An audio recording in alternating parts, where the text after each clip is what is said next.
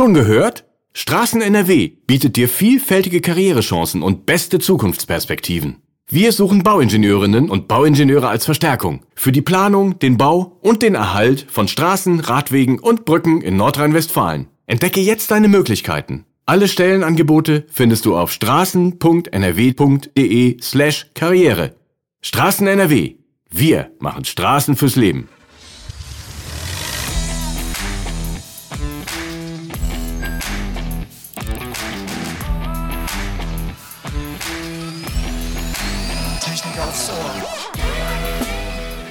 Hallo und herzlich willkommen zu einer neuen Folge von Technik aufs Ohr. Ja, wir sprechen heute mit Andreas Schmitz, besser bekannt als der Akkudoktor. Andreas beschäftigt sich unter anderem mit dem Thema Balkon-Solaranlagen und hat einen sehr erfolgreichen YouTube-Kanal, in dem er seine Follower und Followerinnen mit Tipps und Testergebnissen versorgt. Heute holen wir für euch von ihm exklusive Tipps für die Do-it-yourself Balkonsolaranlage ab. Dann äh, würden wir gerne von euch da draußen mal wissen, ob ihr vielleicht doch schon auch eine Balkonsolaranlage habt oder jetzt vorhabt, euch eine anzuschaffen. Wenn ja, freuen wir uns total, wenn ihr uns vielleicht auch mal Bilder schicken wollt an podcast.vdi.de oder aber gerne unter die Folge kommentieren auf unseren Social Media Kanälen. Andreas, wir legen mal los. Für wen eignet sich eine Balkonsolaranlage? Da gibt es ja das Thema Eigentümer, Vermieter. Was gibt es da zu beachten? Was gibt es da für Regelungen? Was gibt es für Vorschriften? Bring uns da mal ein bisschen Klarheit rein, bitte. Ähm, ja, erstmal hallo. Vielen Dank, dass ich dabei sein darf. Und ähm, ja, ich glaube, hauptsächlich eignet sich so eine Balkonsolaranlage eigentlich fast für jeden. Ähm, für Mieter ist es natürlich besonders interessant, weil die einfach begrenzten Platz haben und sich das Ding relativ einfach auf dem Balkon hängen können. Also da ist es eigentlich eine sehr schöne Sache. Also da äh, sehe ich so den, den Hauptan die Hauptanwendung in meinen Augen. Okay. Ähm, ja, so Balkon-Solar, also das ist ein schwieriges Wort, ne? Ja, Balkon-Solaranlagen, das ist so ein langes Wort, da verhastelt man sich immer wieder. Äh, die kann man ja heute im Baumarkt kaufen, die kann man aber auch in Fachgeschäften kaufen, die kommen aus unterschiedlichen Ländern. Gibt es da Dinge, die man beachten sollte beim Kauf so einer Anlage? Oder sollte man sich vielleicht vorher erstmal beraten lassen, bevor man sich so ein Ding einfach mal zulegt, ohne vorher mit einem Spezialisten darüber gesprochen zu haben? Ähm, ja, also da, ich glaube, worauf man besonders achten muss, sind so ein bisschen die Zertifikate, die ausgestellt sind. Also da gibt es tatsächlich ähm, auch viele Anlagen, die nicht so besonders gut sind. Also hier insbesondere, das nennt sich VDE ähm, ARN 4105. Klingt jetzt kompliziert, aber das ist irgendwas, das kann man sich durchaus mal merken und mal schauen, ob das Ding das hat. Also es gibt tatsächlich auch bei Discountern ähm, welche, die das nicht haben und das ist halt schon ähm, hm. Sehr grenzwertig. Also eigentlich dürften die nicht unbedingt sogar äh, angeschlossen werden, ne? je nachdem. Also wir hatten da mal diskutiert. Ähm, das ist für mich ein sehr, sehr wichtiges Kriterium. Ansonsten ähm, hatten wir es zum Beispiel auch bei einem Discounter, dass dort jetzt ein, ein Stecker dabei war, also so ein, so ein äh, Spezialstecker, den man einfach sonst nirgendwo bekommt. Das heißt, ich kann den eben nicht in meine Schuko-Steckdose einfach einstöpseln, sondern äh, muss dann quasi die Steckdose noch tauschen Zusatzaufwand, ähm, den, den ich mir jetzt einfach hier in der Regel nicht antun möchte. Also sowas, das sind ganz wichtige Dinge.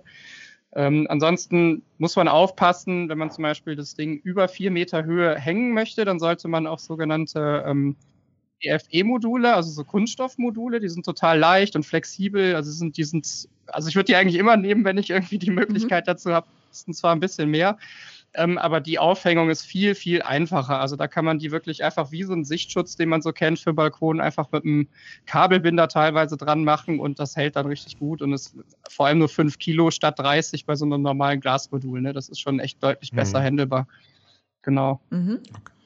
Ja, dann möchte ich mal gerne so ein bisschen mehr einsteigen, wie das jetzt konkret funktioniert. Also wenn ich mich jetzt entschieden habe oder deine Tipps befolgt habe und habe mir das jetzt irgendwie angeschafft, ähm, wie gehe ich dann davor? Also was muss ich bei der Installation beachten und wie funktioniert das Ganze?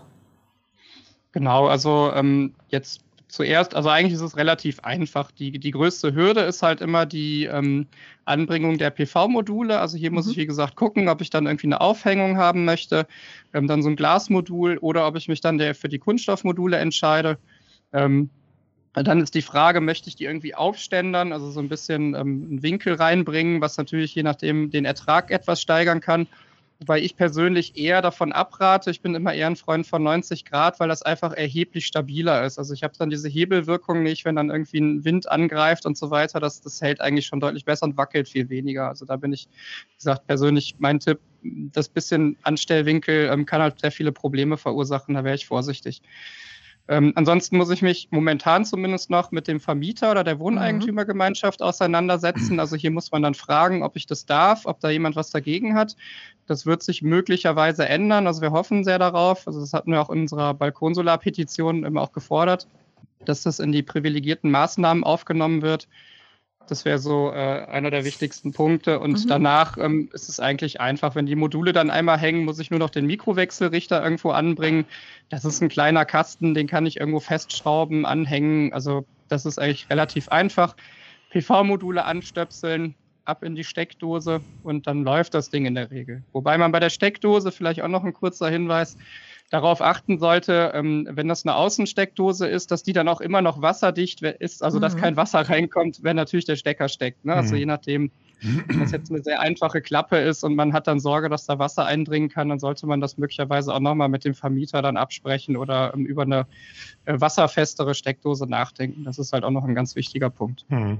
Okay, jetzt kommt natürlich die Frage nach der Strommenge. Ne? Wie viel Strom kann ich erzeugen? Hängt natürlich davon ab, wie viel Sonne gerade zur Verfügung steht. Aber ähm, da gibt's ja wahrscheinlich Erfahrungswerte. Und was passiert mit dem überflüssigen Strom, den man gar nicht braucht? Kann man den dann ins Stromnetz einspeisen? Kriegt man was dafür? Ich glaube, da gibt's viele, viele Fragen bei den Verbrauchern, die noch nicht so ganz geklärt sind. Vielleicht bringst du uns mhm. da mal ein bisschen Licht ins Dunkel. Ja, also ich ähm, kann da tatsächlich, wenn man wissen will, wie viel Strom erzeugt wird, eigentlich zum Beispiel ähm, bei uns äh, bei akkudoktor.net haben wir einen kostenlosen PV-Rechner, da kann man so solche Sachen mal eingeben und sich das berechnen lassen. Ähm, also nach Standort mit Winkel und so weiter. Und es gibt auch noch einen, schöne, einen schönen PV-Rechner von der HTW Berlin, den kann ich auch sehr empfehlen.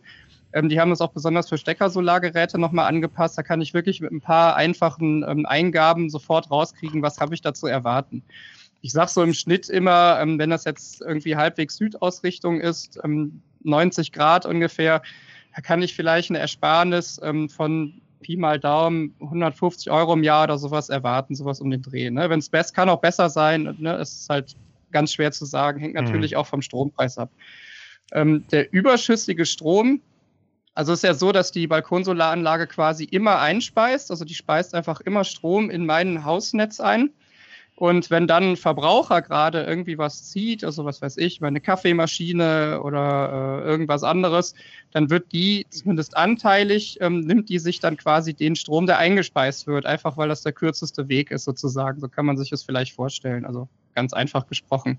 Mhm. Und ähm, Falls es dann so ist, dass es nicht reicht, also dass die Balkonsolaranlage nicht genug einspeist, kommt der Rest aus dem öffentlichen Netz. Mhm. Wenn die Balkonsolaranlage mehr einspeist, als ich momentan verbrauche, dann geht das wieder ins öffentliche Netz zurück. Also ich speise dann ein und dann geht es mit hoher Wahrscheinlichkeit zum Nachbarn.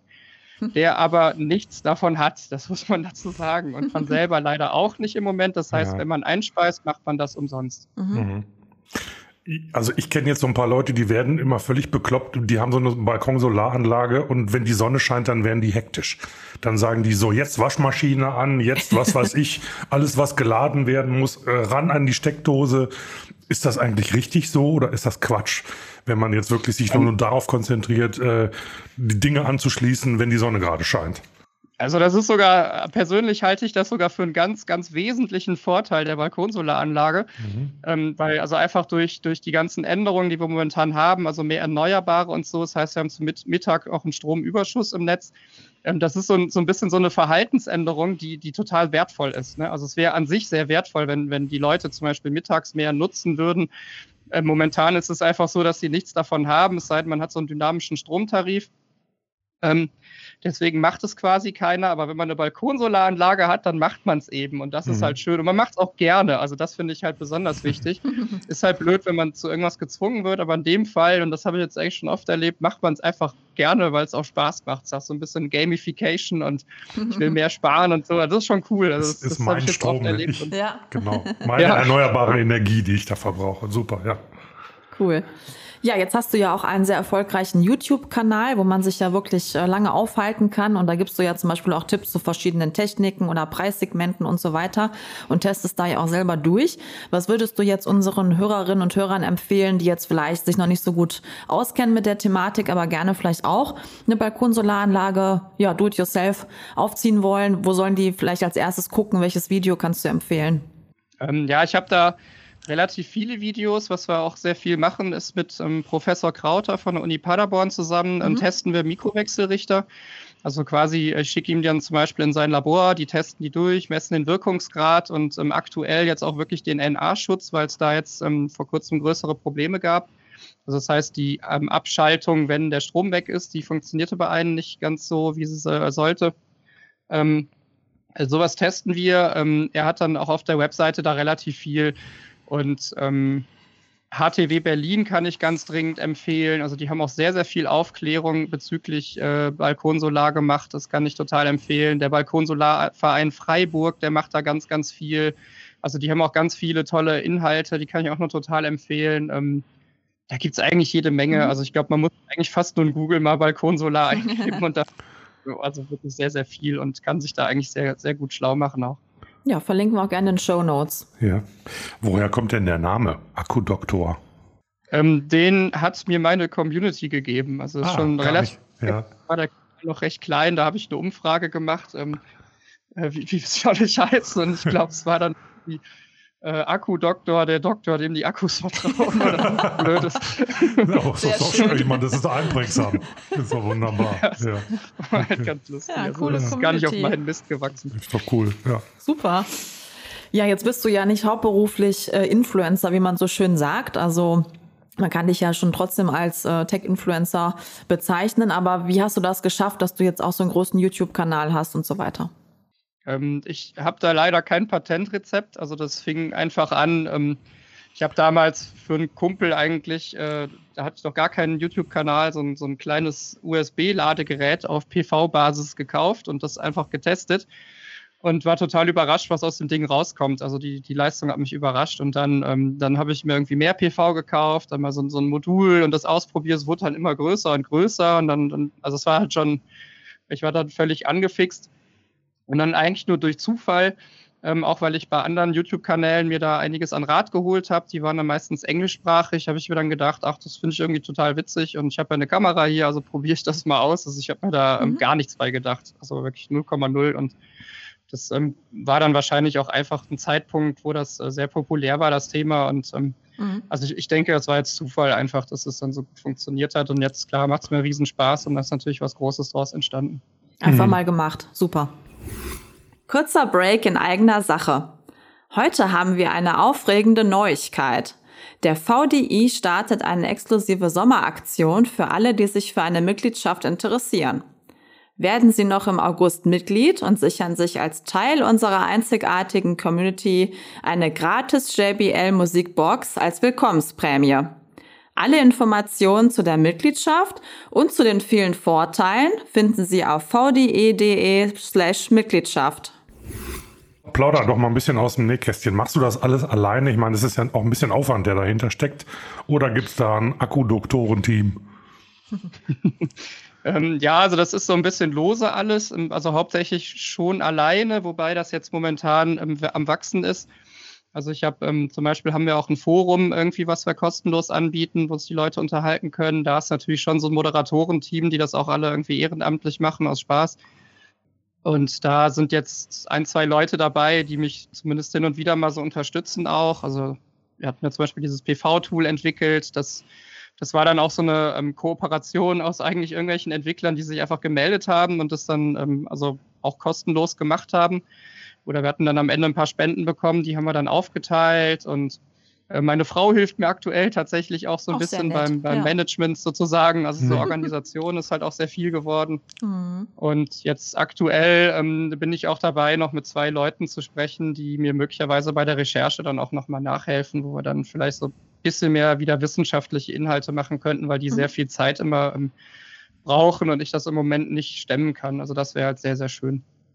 Kommst du denn irgendwie so aus der, aus der technischen Ecke oder bist du so ein Do-it-yourself-Macher? ähm, also ich selber bin äh, Wissenschaftler im äh, Bereich künstliche Intelligenz ah, und mathematische okay. Optimierung. Genau, also immer sehr stark mit so Simulationen, ähm, momentan so im Turbomaschinenbereich äh, angesiedelt. Mhm. Und ähm, da halt unterwegs, also hauptberuflich auch. Also YouTube ist immer noch tatsächlich ein Hobby. Mhm.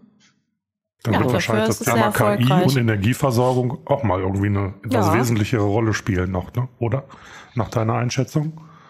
Ähm, ja, ja, also wir machen selber da sehr viel. Das ist halt ähm, relativ witzig. Also beispielsweise ähm, ist es so, dass wir also auch wieder so eine lose Zusammensetzung von ein paar anderen YouTubern und, und irgendwelchen mhm. Technik-Nerds. Das wäre jetzt gerade eine KI basteln, die zum Beispiel dann entscheidet, wann speise ich ein. Also gerade wenn ich so ähm, zum Beispiel meinen Strom auch an der Börse verkaufen möchte oder sowas, wann speise ich ein, ne, weil ähm, wann lohnt sich wann, wann äh, ziehe ich zum Beispiel aus dem Netz und so weiter. Also wie, wie manage ich meinen Akku eigentlich, so ein Energiemanagement. Und da kann man tatsächlich ähm, eine KI ganz gut gebrauchen, weil da diverse Dinge drin sind, die man nicht direkt vorhersagen kann. Also das ist halt nichts, ähm, wo man ganz hundertprozentig irgendwie eine Entscheidung treffen kann. Und da ist es nicht schlecht, so ein, so ein System zu nutzen. Mhm. Ähm, und äh, wir haben damals, das gibt's auch, das ist auch online, das kann man nutzen, so ein ähm, Akku-Tool gebaut. Da kann man ähm, gebrauchte Lithium-Akkus, zum Beispiel aus alten E-Bikes, ähm, nehmen. Also wir haben das damals gemacht. Wir machen dann alte E-Bike-Akkus auf, entnehmen die Zellen, da sind zum Beispiel 60 Zellen drin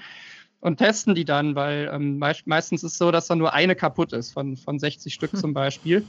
Und dieser Test ist relativ aufwendig. Also ich mache dann erstmal so einen Schnelltest, messe, wie ist die Spannung, der innere Widerstand und ähm, dann messe ich die Kapazität und danach lasse ich die nochmal ein paar Tage liegen, um zu gucken, ob die sich selber entladen und so kann man die eigentlich relativ gut testen. Und ähm, das ist ein sehr spannendes Thema, weil mein allererster PV-Akku, also für unsere PV-Anlage, den habe ich so gebaut aus 2000 Zellen. Der hatte dann, glaube ich, 11 Kilowattstunden und der hat mich sage und schreibe fast nichts gekostet. Mhm. Also das war, ähm, das war schon sehr erstaunlich. Genau, und weil dieser Testvorgang so lange gedauert hat, haben wir dann äh, so eine KI entwickelt, mit der man das erheblich schneller machen kann. Zumindest so eine Art Pre-Testing, also halt ein Vortest, um zu gucken, ähm, ist die Zelle überhaupt noch überhaupt irgendwie nutzbar oder ist die, kann ich die sofort aussortieren? Also so, solche Tests können wir machen. Und das gibt's dann auch, wie gesagt, bei uns kostenlos zum Nutzen, kann jeder einfach machen, wenn er möchte und mal testen. Also das geht dann halt Toll. innerhalb von Sekunden. Mhm. Das Genau, das sind so Sachen, ähm, wo, wo, selbst wir schon anfangen, so KI zu nutzen. Und wir haben natürlich gar, gar nicht die Möglichkeiten, die jetzt ein Unternehmen oder ein Forschungsinstitut mhm. da irgendwie hätte. Ja, sehr nachhaltig, ne? Ja, vor allem auch ein super, Beispiel für Recycling und ja, ja fast Kreislaufwirtschaft, ne? Ja, so ein bisschen auch. Richtig. Ja, klar. Sehr schön. Ja, dann widmen wir uns jetzt mal einem anderen Thema und zwar geht es jetzt mal Richtung Politik. Ähm, ja, das BMWK, das verfolgt ja auch eine Photovoltaikstrategie. Ähm, da würden wir gerne von dir eine Einschätzung haben wollen. Also werden da Selbstversorger gut abgeholt? Wie ist da deine Meinung zu? Ähm, ja, also es, es, sind schon viele Verbesserungen drin. Mhm. Ähm, wir haben aktuell also eine Aktion am Laufen, wo wir ähm, von, äh, also per E-Mail können uns die Leute Vorschläge für die PV-Strategie oder für das nächste PV-Paket einreichen und die können wir dann direkt ans BMWK weiterleiten. Also mhm. haben wir momentan recht guten Draht zu denen. Mhm. Und ähm, da sind interessante Vorschläge drin. Also das sind oft so Sachen, die, die, wo man denkt, ja, ist eigentlich selbstverständlich.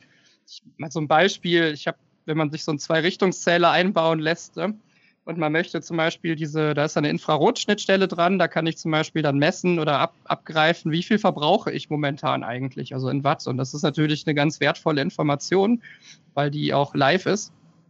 Und ähm, um das machen zu können, muss ich aber beim Netzbetreiber anrufen mir einen Code geben lassen und das ist jetzt kein Witz, ich muss diesen Code mit einer Taschenlampe da reinmorsen. Wie bitte? reinmorsen. Das ist kein Witz. Wer also wirklich gar so, nicht mehr. Ne? Das schon, der mit Lichtsignalen. Ja, aber wer kommt denn auf sowas? Genau, also we weiß ich nicht. Also das ist auf jeden Fall sehr, äh, sehr lustig und erst dann ist die Schnittstelle freigeschaltet. Aha. Und das ist so ein einfaches Beispiel, wo man dann direkt die Frage stellen kann, warum ist es nicht einfach von Anfang an frei? Also das ja, macht das ja gar macht keinen ja Sinn. Gar keinen Sinn ne? Das ist für alle eigentlich nervig und Genau, solche Vorschläge sind da drin. Das ist sowas Richtig. ganz Typisches. Okay. Ja, wir, äh, wir haben es jetzt noch nicht angesprochen, aber wenn man über Politik spricht, dann muss man auch über Bürokratie sprechen. Das ist leider so. Ne? Also wenn wir wirklich noch irgendwo gut sind hier in Deutschland, dann bei Bürokratie und Überreglementierung. Ähm, welche Rechten und Pflichten habe ich denn hier als, als ja, Mieter, Mieterin? Kannst du, hast du da eigene Erfahrungen, wie du da gestartet bist? Gab es da Hemmschwellen, gab es da Restriktionen oder äh, ich meine, es ist inzwischen auch so, dass sich ja einiges auch geändert hat, dass die Reglementierungen runtergefahren worden sind und die Bürokratie vereinfacht werden soll, damit das Thema Balkonsolaranlagen und überhaupt eigene Energieversorgung mal in Schwung kommt. Wie ist da nur deine Erfahrung? Ja, also wir hatten da ja vor kurzem eine sehr große Petition, die hatte ja, war ja auch sehr erfolgreich. So da hatten wir 108.000 Unterschriften. Wow. Mhm. Ja, 102, weiß ich jetzt nicht mehr genau. Ja, war tatsächlich eine der stärksten und, also, äh, Bundestagspetitionen überhaupt. Das war halt schon ein toller Erfolg. Ähm, da durften wir dann auch vorsprechen, äh, dann äh, in diesem Ausschuss und haben dadurch auch den Kontakt ins BMWK bekommen. Also das war halt schon eine sehr, sehr erfolgreiche Aktion. Und ähm, da ging es genau darum, wie können wir halt irgendwie ähm, das für die Bürger und Bürgerinnen irgendwie einfacher gestalten, das Ganze. Und ähm, da sind, äh, da waren jetzt technische Dinge drin, wie zum Beispiel 800 statt 600 Watt irgendwie erlauben. Das war ein Punkt. Ähm, aber auch Dinge wie, dass zum Beispiel ähm, der Zählertausch momentan, also ich kaufe ein Balkonkraftwerk, melde das dann an und habe dann eigentlich noch gar nicht die Erlaubnis, das anzuschließen, bis ich nicht einen neuen Zähler bekommen habe. Also wenn ich noch so eine alte, mhm. so einen Scheiben, mhm. Ferraris-Zähler heißt der, ne? wenn ich so einen noch habe, dann darf ich die eigentlich nicht anschließen, weil der könnte ja rückwärts laufen. Auch wenn, sage ich jetzt mal, ähm, die Beträge, um die man da spricht, jetzt wirklich lächerlich sind. Ne? Das, das, das ist wirklich nicht viel. Ähm, aber egal. Und das heißt, ich muss jetzt warten, bis äh, der Netzbetreiber mir das Ding getauscht hat. Und das ist natürlich doof, weil die kaum hinterherkommen momentan. Mhm. Das ist keine böse Absicht, glaube ich, sondern einfach ähm, schwierig. Es ist halt viel. Und, aber der Kunde kann ja eigentlich nichts dafür. Ne? Also der hat ja gar keine Möglichkeit, an, an diesem Umstand irgendwas zu ändern. Das heißt, er kann dann in dieser Zeit die Balkonsolaranlage eigentlich nicht laufen lassen was viele aber auch anscheinend gar nicht interessiert. Wir haben mehrere Umfragen gemacht, auch die HTW Berlin, und da kam halt raus, dass 80 oder bei uns 75 Prozent ähm, die Anlage überhaupt gar nicht anmelden. Also das heißt, auch da ähm, scheinen die Leute einfach zu sagen, das mache ich nicht mit, mhm. mach's trotzdem. Also wo man dann sagt, da ist ganz klar ähm, die Politik vollkommen am Bürger vorbeigelaufen. Also das mhm. ne? und wie eben schon angesprochen, das Wohneigentumgesetz, also hier ähm, dass, dass halt einfach Vermieter, Wohneigentümer ganz einfach ein Veto einlegen können, sagen können, nö, darfst du nicht, ist, ist hässlich, Ende. Hm. Und dann kann man nichts mehr machen. Das wird dann sehr schwierig.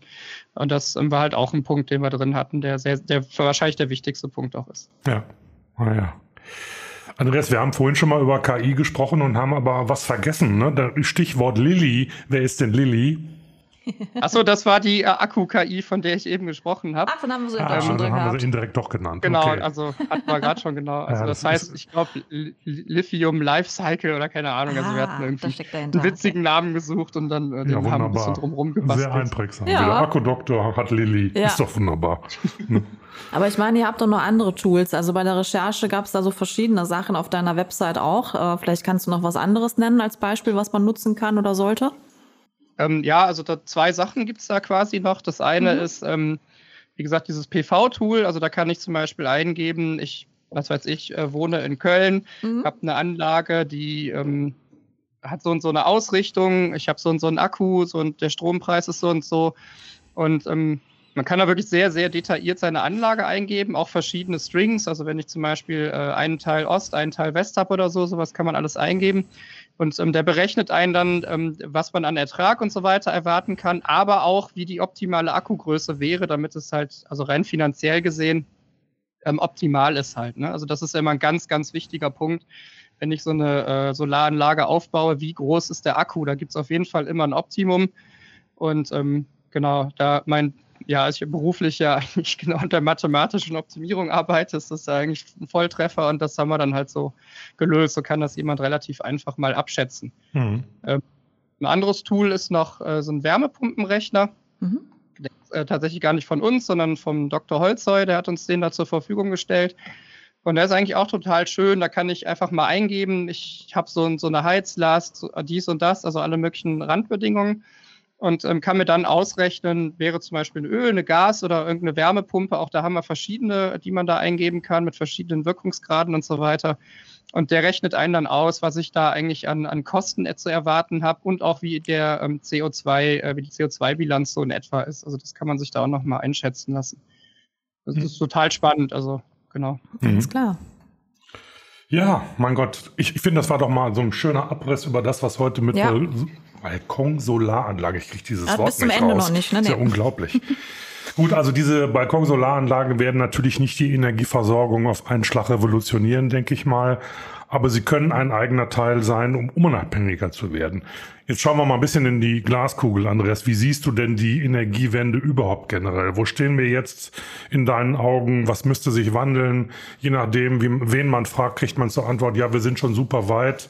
Der andere sagt, wir haben mal wieder einen Schritt nach vorne und drei zurück gemacht, wenn man jetzt gerade das Thema Heizungsgesetz und so weiter angeht. Also wie ist denn da im Moment so dein Blick auf das, was aktuell so im Anmache ist, auf Deutsch gesagt?